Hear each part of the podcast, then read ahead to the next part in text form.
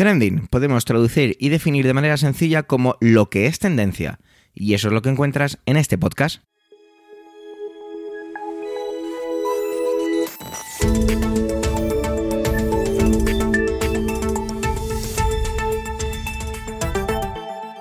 Este es el capítulo 281-281 del 18 del mes de enero de 2024 y cuenta con las intervenciones de Pedro Sánchez, Eduardo Norman, Antonio Rentero, yo mismo, que hago también de presentador, ah, y a lo mejor alguien más, pero eso lo tendréis que averiguar escuchando el resto del capítulo. Trending es tu podcast de noticias semanal, adelante.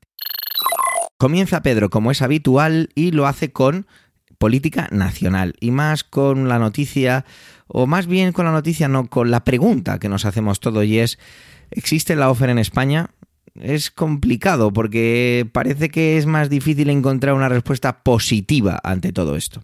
La utilización de la justicia por sobre todo bienes partidistas y contra los rivales políticos que tenemos enfrente, sobre todo durante la época del presidente Mariano Rajoy del PP, está quedando que todo esto haga una devaluación absoluta. Pedro, cuando me mandó su intervención, también me pidió poco después que simplemente comentara en la presentación un titular que se había quedado justo fuera cuando la preparaba. Y es el siguiente. Dice que el Constitucional da la razón a Otegui y rechaza que vuelva a ser juzgado por el caso Batergune, perdón si no lo he pronunciado bien, como quería el Supremo. Bueno, vamos a ver cuáles son sus conclusiones o sobre todo su punto de vista para, para saber o no si hay la offer en España. Adelante compañero, adelante Pedro.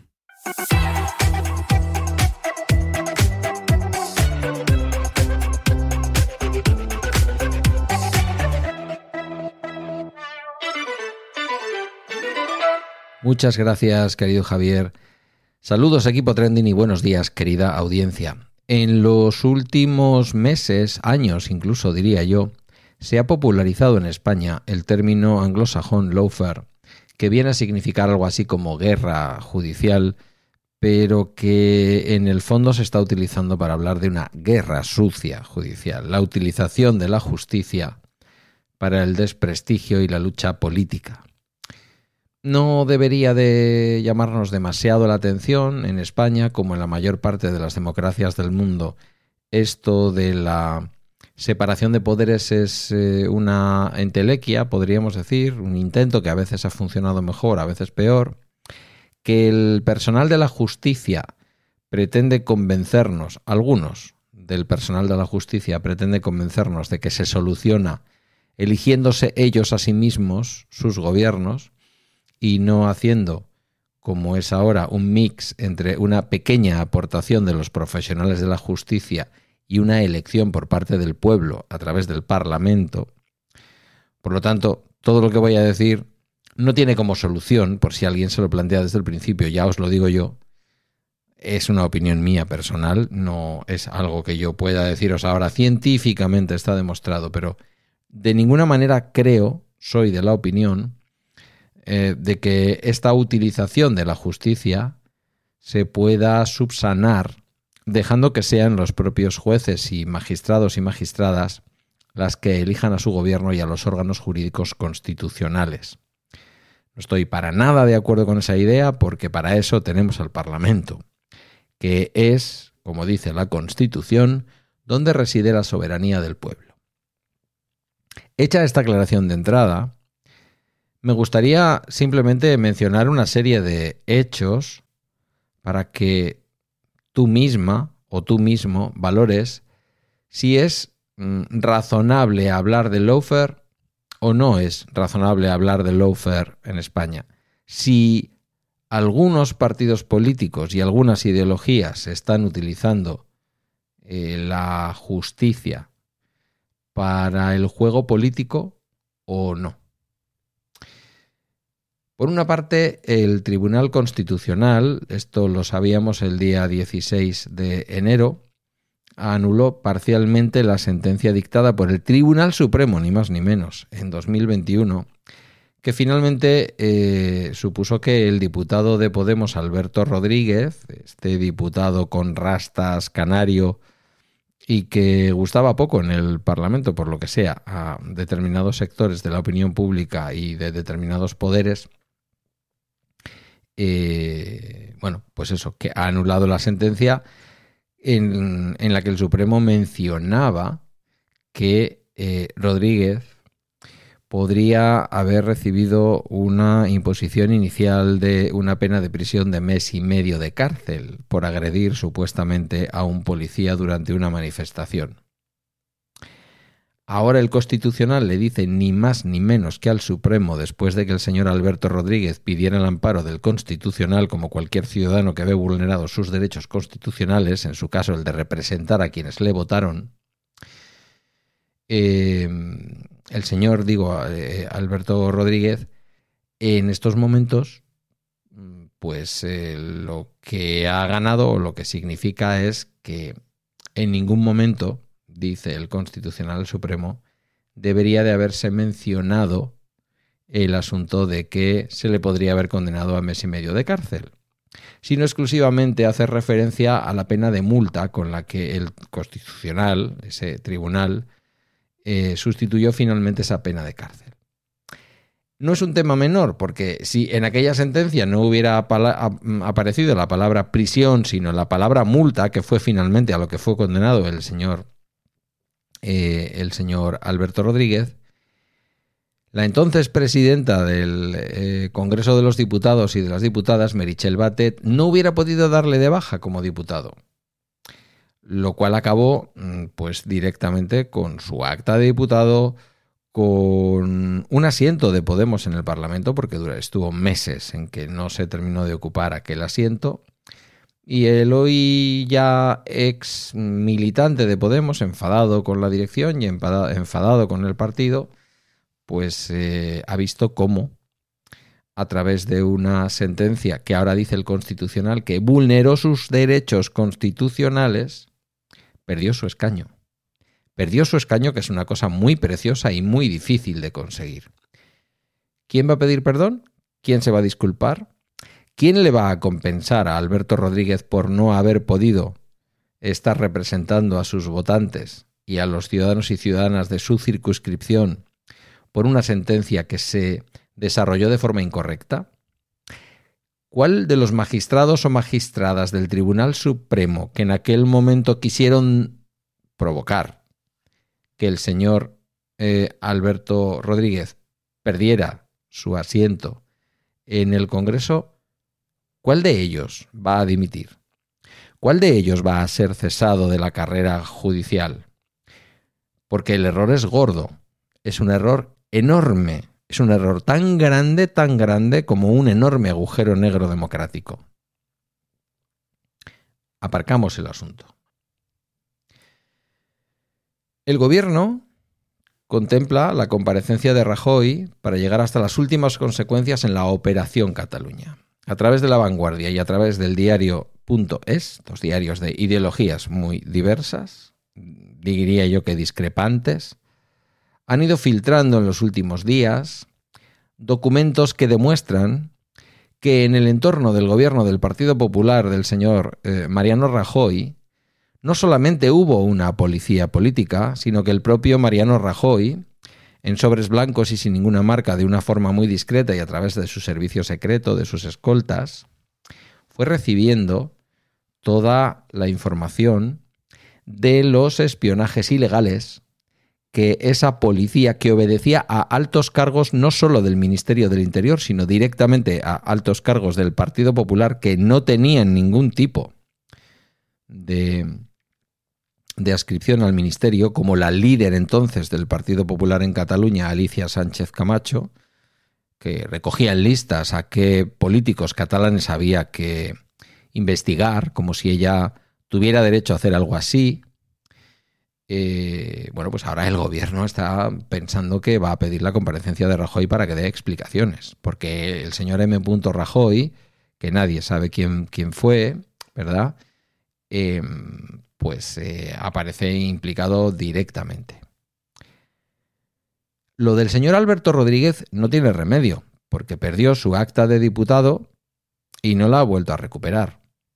Lo de la Operación Cataluña, esa policía política del Partido Popular con funcionarios de policía trabajando al servicio del partido y no al servicio de la nación, tampoco tiene remedio porque ya pasó y todo el daño que se hizo con la opinión pública y todo lo que se utilizó a la policía para este tipo de actos ilegales, para esta guerra sucia contra otro partido político, ya pasó. No se puede arreglar absolutamente nada. Absolutamente nada. Me pregunto, estos son dos ejemplos. Hay más, ¿eh? Hay más. Eh, me pregunto, si estos dos ejemplos son así como los estoy contando, y no estoy exagerando, y no es eh, una cosa mía ideológica, sino que periódicos como La Vanguardia, más bien representante, vamos a decirlo así, de la burguesía catalana, periódico de los denominados periódicos de calidad, el diario.es, un diario con una orientación izquierdista, pero con un periodismo bastante serio y solvente. Em, si periódicos de este estilo, bueno, hacían mención también, a ver, no os vayáis a pensar, ¿eh? el confidencial, quiero decir, ningún izquierdista peligroso. Si mm, todos estos medios nos hablan de este tipo de noticias, mi pregunta es, es muy clara y muy sencilla. ¿Podemos seguir negando que existe lawfare en España? ¿Podemos seguir pensando que la justicia no está siendo utilizada para el juego político? ¿Por qué en la sentencia del Supremo que finalmente acabó con la carrera política y con el, poder utilizar su escaño, ocupar su escaño de Alberto Rodríguez, eh, votaron en contra magistrados conservadores, votaron a favor magistrados progresistas. ¿Por qué ahora en el Constitucional le han dado la razón anulando una parte de la sentencia por mayoría en el Tribunal Constitucional y los que han votado a favor de anular esa parte de la sentencia son jueces considerados progresistas y los que se han mantenido, los cuatro que han mantenido, que no debería de anularse esa sentencia, que ni tan siquiera el señor Alberto Rodríguez tiene derecho al amparo del Constitucional y que no debería de haberse tramitado ni tenido en consideración, son cuatro magistrados de conocida tendencia conservadora. ¿No existe lawfare? ¿Es la justicia en España independiente del poder político, no hablo del Ejecutivo, no hablo del legislativo, del legislativo lo es relativamente, es el legislativo quien la elige. Lo que pasa es que después son los profesionales de la justicia elegidos los que deberían de sobreponerse a quienes, a quienes les han eh, elegido y más allá de la ideología de cada uno, aplicar técnica jurídica y desarrollar sentencias y desarrollar opiniones más allá de lo que ellos piensen, teniendo en cuenta lo que dice la legislación, que también evidentemente, y por eso se llama así, emana del legislativo. Si en España no existe lawfare, si en España no existe guerra sucia utilizando la justicia, pero también utilizando las fuerzas del orden, yo ya no sé eh, para qué se inventó concretamente la palabra lawfare. Tengo para mí que este lawfare existe, ha existido y difícilmente va a dejar de existir. Y tengo también para mí el convencimiento de que ahora estamos viendo de una manera muy clara cómo en las últimas décadas lo ha utilizado una ideología muy concreta. Pero creedme, no tengo ninguna mm, duda de que si fuera necesario hacerlo al revés, se haría. Lo que ocurre es que en mi manera de ver las cosas, que alguna vez ha sido eh, contrariada o desmentida por algún magistrado, recuerdo en algún glorioso momento en Twitter, considero que fundamentalmente la justicia en España es de corte conservador. Habrá quien no coincida conmigo, pero tengo el convencimiento. Valorad, valora tú, que me has escuchado, si en España existe o no existe este lawfare en sentido amplio, porque yo no solo incluiría a la judicatura, sino también a las fuerzas del orden y a la policía. Un saludo, os dejo con el resto del equipo trending y hasta un próximo programa. En varias ocasiones me habéis escuchado decir que me gusta mucho el cine y cuando hago las presentaciones de Antonio, pues en la mayoría de las ocasiones, pues me congratulo, ¿no? En esta no es una de ellas, porque a mí el cine de terror pues no me va, no es algo que me atraiga especialmente. He visto algunas de las películas más míticas del cine de terror, pero no va mucho conmigo. Él nos trae esta semana una película argentina, que es Cuando acecha la maldad.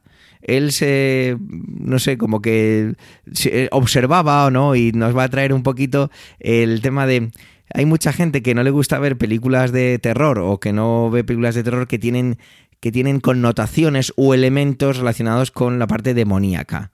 Y él decía que es curioso como hay muchas personas que son como muy ateas, pero sin embargo que en la parte satánica como que parece que se cree más. Vamos a ver cómo nos desarrolla esto y sobre todo si nos da miedito o no. Adelante compañero, adelante Antonio. Saludos, soy Antonio Rentero y esta semana en Trending quiero hablaros del demonio.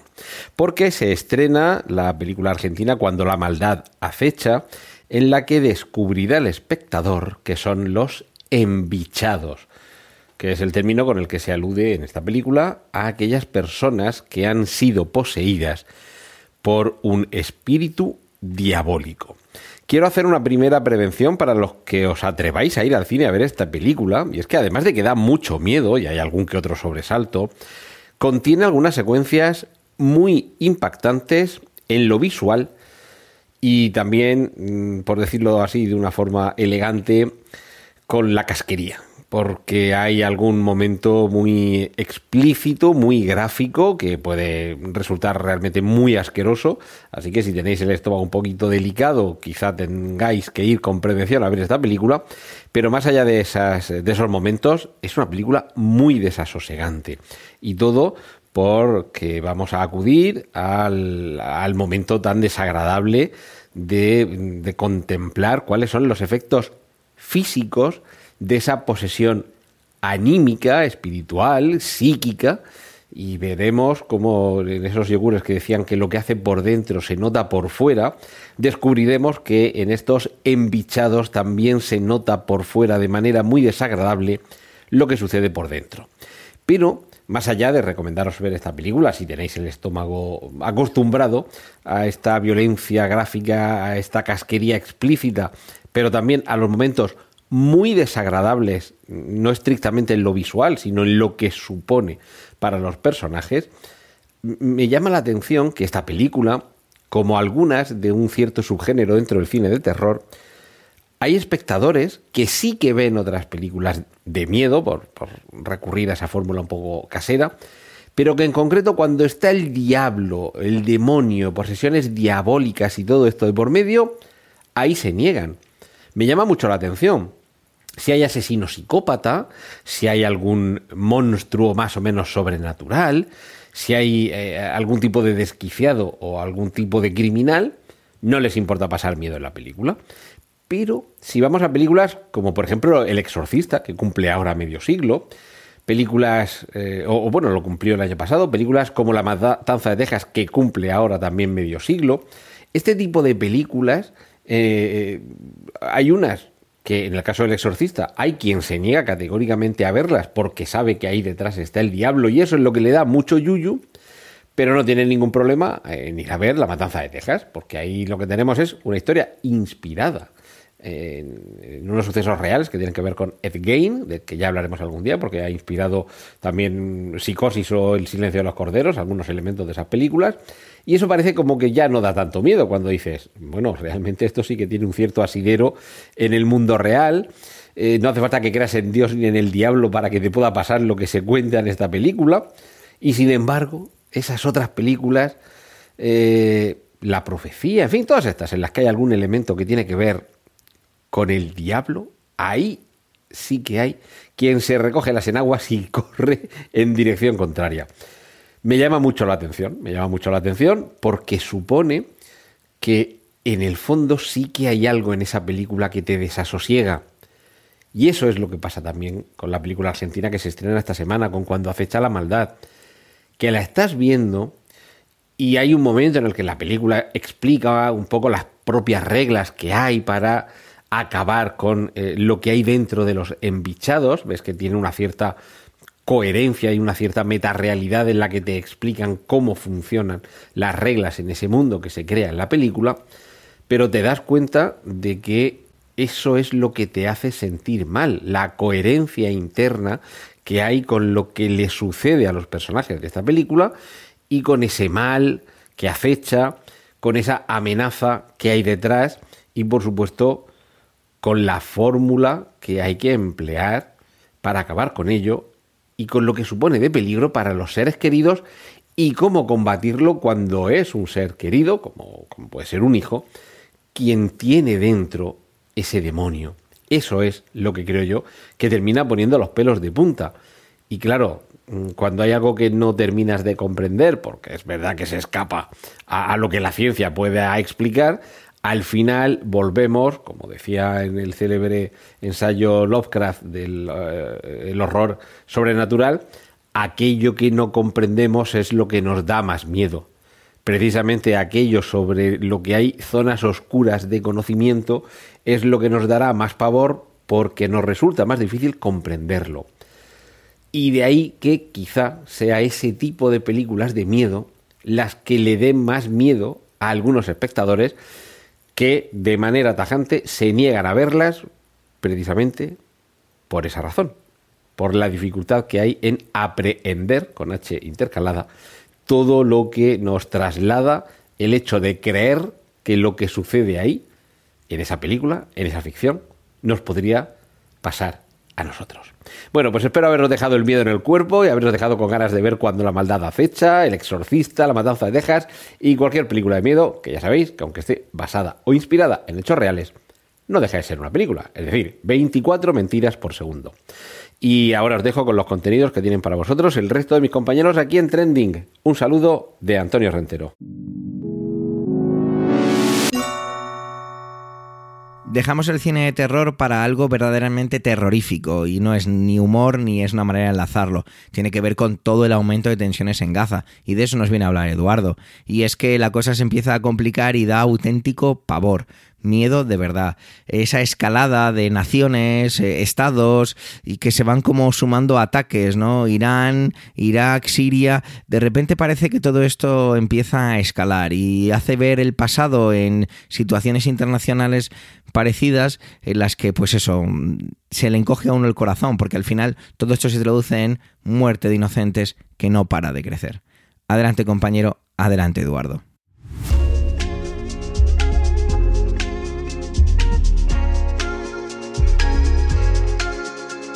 Hoy vamos con un tema que a mí personalmente me tiene algo preocupado. Eh, os voy a hablar de la guerra, la guerra de Gaza, pero no voy a decir ni que Israel es muy buena o muy mala, ni que los, ni que el Hamas es el demonio hecho, carne, nada de esto. Voy a hablar de, mi temor, que es que eh, hay una escalada mm, de violencia y de, bueno, y de, y de guerra, ¿no? Bélica, una escalada bélica en esta zona porque la cosa cada vez va más, cada vez está más caliente.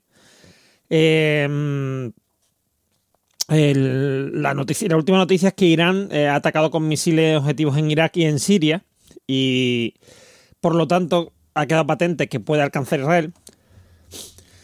Y es un mensaje, digamos, eh, eh, digamos así, un poco disimulado a Israel diciendo que que pueden llegar hasta ellos y que se tengan las consecuencias. Porque recordemos, eh, en Gaza hay una guerra entre Israel y Hamas y eh, esto se ha extendido al Mar Rojo.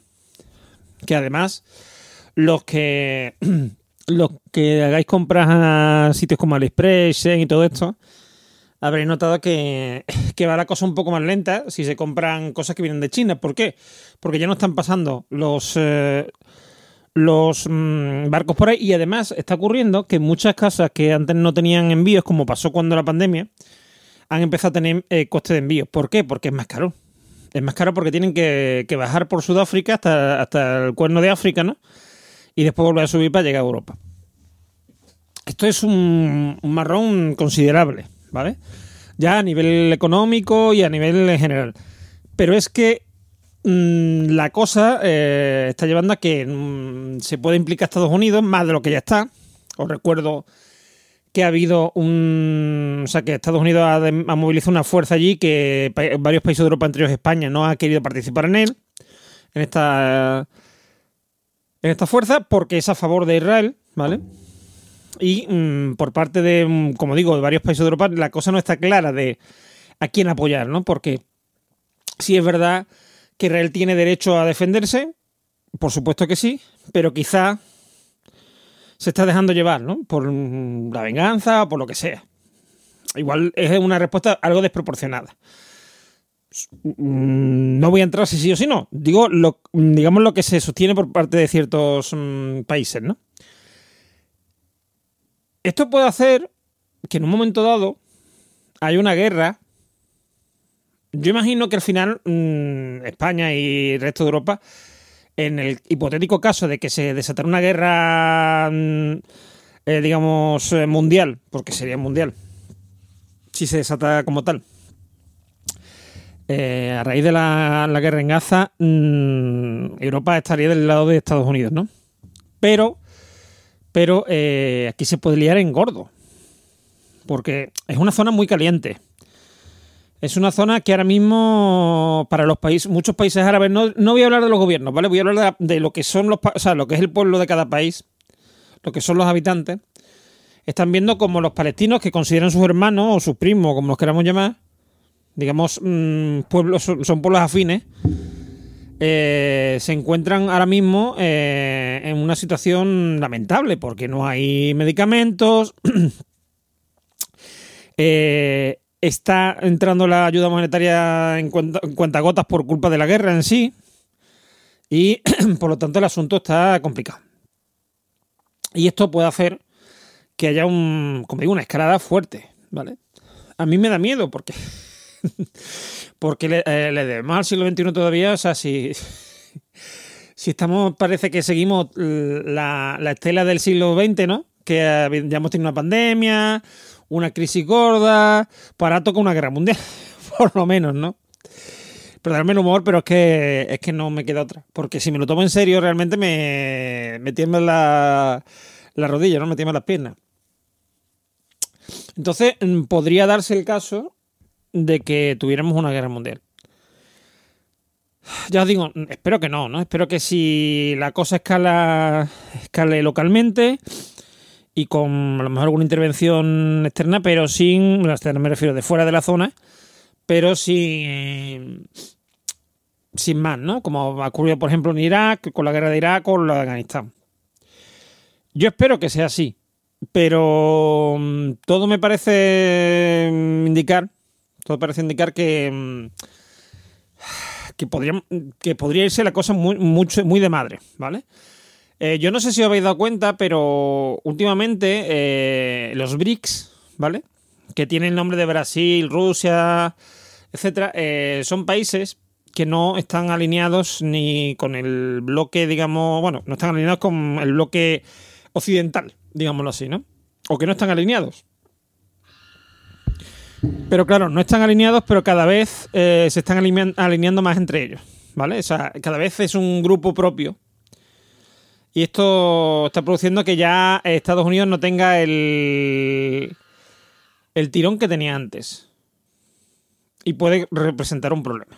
Por eso, por eso, yo estoy un poco desconfiado de, lo que pueda pasar, ¿no? Porque creo que hay un clima em, ahora mismo de multilateralismo que puede llevar a, a una explosión fuerte en, en Oriente Medio. Así que mm, yo sé que no es un esta reflexión que os hago, no es muy halagüeña, pero espero no tener razón y que no tengamos un inicio este año 2024 de una tercera guerra mundial. Pues sí, tercera. Primera del siglo, pero tercera de la historia.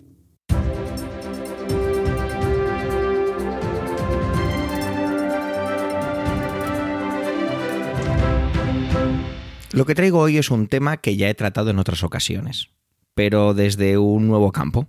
Y es que ya me he quejado, porque soy un quejica, en esta sociedad de quejicosos, pues yo soy uno más, sobre el tema del el formato físico, el digital y todo eso. He hablado sobre la música, he hablado sobre películas, he hablado incluso de mis experiencias.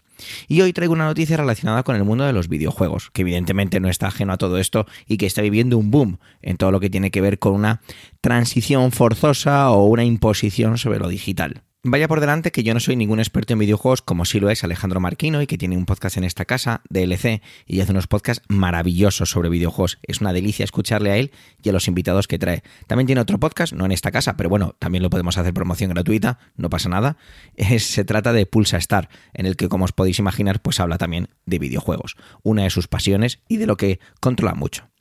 ¿Cuál es la noticia en sí? Bueno, hoy, 18 de enero de 2024, será la venta un juego bastante esperado y que está gustando muchísimo a prensa y medios y jugadores que o personas que han tenido acceso al videojuego porque así lo ha, lo ha permitido la compañía, que se llama Prince of Persia de Lost Crown. Prince of Persia es todo un símbolo en el mundo de los videojuegos, ya que fue todo un hito el primer Prince of Persia. Seguramente lo pronuncio incorrectamente porque mi inglés es un poco de aquella manera y como no está mi mujer cerca para pegarme una colleja porque mi pronunciación es la correcta, pues eso que os lleváis vosotros, es decir, una, una pronunciación medianita. Este juego es un Metroidvania. No voy a entrar en definir qué tipo de juego es y demás, pero bueno, está gustando muchísimo. ¿Y de qué compañía es? De Ubisoft, una de, esas compañías gigantescas en el mundo de los videojuegos. Es de un estudio dentro de Ubisoft, pero digamos que pues, la compañía matriz es Ubisoft. Y es que a telón del lanzamiento de este videojuego, pues hicieron una serie de declaraciones y tiene que ver con esa nueva manera de entender la industria de los videojuegos por parte de las compañías. Y es que Ubisoft ha anunciado sus planes para este 2024 con el lanzamiento de una nueva plataforma llamada Ubisoft Plus Premium y Ubisoft Plus Classics en PC. Mm, bueno, no nos podría sorprender a nadie, ¿no? Ya tenemos en otros en algunos mercados, como puede ser el de Microsoft con Xbox, el, el Game Pass, o dentro de PlayStation, el PS Plus, creo que se llama, perdonad si me he equivocado. La verdad es que estoy más metido un poquito en el mundo de Microsoft y, Nintendo Switch, porque son las eh, videoconsolas que tengo, que el de PlayStation. Perdonad si no lo he dicho correctamente.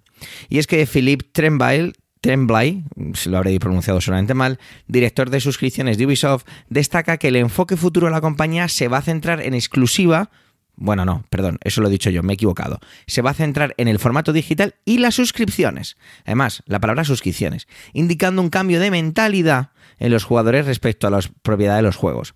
Hay varios sitios que han utilizado un poco una traducción de aquella manera diciendo que este Philip Tremblay ha dicho que eh, los jugadores están acostumbrados a poseer los juegos y que esa mentalidad la tienen que cambiar. La traducción es exactamente así, pero bueno, tampoco pasa nada.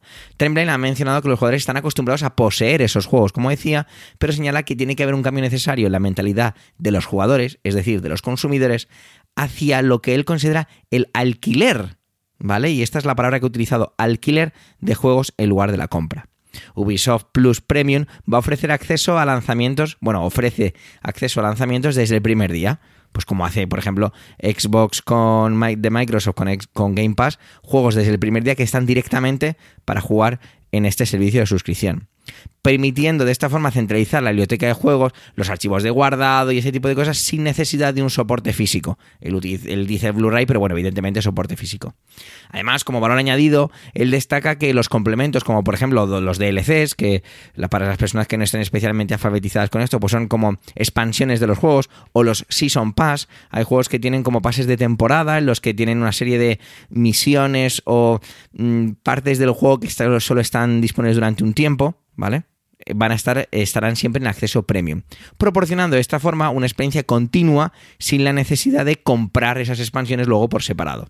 Es decir, no se está vendiendo un producto a través de este sistema de suscripción, dando por sentado que el soporte físico o el soporte simplemente de adquirir un videojuego, ya ni siquiera solo soporte físico, sino adquirir un videojuego de, a nivel digital, no es la mejor opción, sino que lo es este sistema de alquiler. Este movimiento de Ubisoft, pues evidentemente se está alineando con la tendencia y la industria de los videojuegos, que es, como ya he dicho, pues es similar a Game Pass o PS Plus o como se llame. la compañía espera que todo esto pues le salga bien. Habrán hecho sus eh, estudios de mercado, sus diferentes maneras de entender esto y dirán, pues bueno, pues que se trata de conseguir lo mejor posible. Apuestan a que otro de los estudios va a acabar también teniendo videojuegos dentro de su plataforma como puede ser Activision Blizzard y que bueno, pues que eso va a relanzar o que va a potenciar mucho su plataforma. ¿Cuál sería la conclusión de todo esto? Pues la transición. La transición en cuanto a que a la gente le, nos da, no nos gusta a lo mejor perder ese síntoma de propiedad. Porque es cierto que sentimos en muchas ocasiones que pagamos por algo y algo, aunque no sea especialmente tangible en el caso de una película digital, un disco digital o un videojuego digital, pero nos sentimos pues dueños de eso porque se supone que es nuestro. Es curioso porque si alguna vez os habéis leído, que yo lo he hecho nunca, las condiciones de uso cuando tú te compras una licencia de software, ya no digo una película o sino un programa, muchas veces la licencia ni siquiera deja claro que tú seas poseedor de ese software, sino que tú tienes la capacidad legal para utilizarlo. Es bastante curioso cómo ese tipo de cosas están ahí. A mí no me gusta esto pero dentro de que no me gusta, no significa que no sea lo que, lo que tenga que ser. El otro día tuve una sensación pues de persona anciana, de persona anciana que ni, no me gustó, pero al mismo tiempo tampoco me fue me va la vida en ello. Y es que buscaba una edición específica en, en Blu-ray de, bueno, lo digo, del Señor de los Anillos en versión extendida para regalarla a una persona muy cercana a mí, porque me apetecía regalársela, y fui a los típicos grandes almacenes, ¿no? Pues que si AFNAC, que si el Corte Inglés, que si Mediamar, que si este, que si el otro. Y claro, a ver, era, era lógico, ¿no? Llegabas y, por ejemplo, el primer Mediamar al que fui, que es el Mediamar de, de ciudad, es decir, no del centro comercial, ni siquiera tenía sección de, de Blu-rays em, de películas, no tenía sección de cine directamente. Sí, una sección gigantesca de cafeteras, de freidoras de aire, pero no de cine. Bueno, pues es lo que hay. Si no venden, ¿por qué van a tener ese producto? Y en los demás sitios, la FNAC, el Corte Inglés, mm, no tenían esta, mm, no tenían esta película, esta edición, que bueno, que no pasa nada, la vida es así pero sí que es cierto que eran unas secciones increíblemente reducidas. Entonces tuve un pensamiento de viejo en el sentido de cómo viviría a lo mejor mi abuelo el pasar de, o mi padre, sin a lo mejor irme tan, tan lejos, la transición de discos de vinilo a CDs o de casetes a CDs, el que como eh, el ir a las tiendas ir viendo que disminuían unas secciones en favor de otras. Tengo que reconocer que tuve también un pensamiento de cascarrabias, lo reconozco así, que me dio penilla el que la sección que yo conozco en AFNAC al que yo, que yo iba más, no sé, tengo como cierto cariño a ese AFNAC. Me estoy un poco desviando, disculpadme. En, la ciudad de Madrid, en Callao, porque era una FNAC al que yo iba mucho cuando era adolescente y nos gustaba comprar películas y bla, bla, bla. No me extiendo mucho más en ello. Eh, la sección de cine ha sido sustituida, sustituida por estos muñecos llamados Funko Pops. Entonces, bueno, pues no sé, pues eso, me, hago viejo, ¿no? Las cosas cambian, pasan por delante de uno y es así, ya pues no se venden ediciones en, físico de muchas cosas. Pues esto es un poco esa sensación, ¿no? Eh, no, no dejo de también ver un montón de gente que está recuperando eh, muchas cosas en físico quizá esa falsa nostalgia de ciertos momentos de nuestras vidas y queremos recuperar, ¿no? Hay coleccionismo de videojuegos retro, coleccionismo de CDs de música, yo colecciono vinilos, el otro día los eh, puedo considerar eh, compañeros del mundo del podcast Nordic Wire, Guillem y Víctor hablaban de música, tenerla de nuevo y el uso de, por ejemplo, un aparato como el iPod y bla, bla, bla, y bla, bla, bla. Yo soy usuario de una Xbox, no soy especialmente jugón, no juego demasiado y es, utilizo una Xbox Series S que no tiene lector digital. Y lo único que he hecho ha sido de vez en cuando eh, beneficiarme del Game Pass, comprarlo para un mes, jugar con mi sobrino, echarnos unas partidas a este o aquel juego y reconozco las ventajas que tiene. Pero siempre hay un puntito, hay un halo ahí que se me queda de qué pena, ¿no? Qué pena que a lo mejor se pueda perder esa sensación tangible, ¿no? Es esa carátula, ese abrir el, el estuche, ese manual de instrucciones, ese cartucho o ese disco, no sé, pues eso, me hago viejo. No sé vosotros qué opinaréis acerca de todo esto. Me encantaría leerlo, escucharlo y sobre todo, y ante todo, escuchemos música, veamos película y juguemos a videojuegos. Gracias por llegar hasta aquí por supuesto por el tiempo empleado en escucharnos en este capítulo ducentésimo octagésimo primero. Tenéis nuestra cuenta de Twitter arroba trendingpod y las de las voces de hoy en emilcar.fm barra trending a vuestra entera disposición. Un saludo y hasta la semana que viene.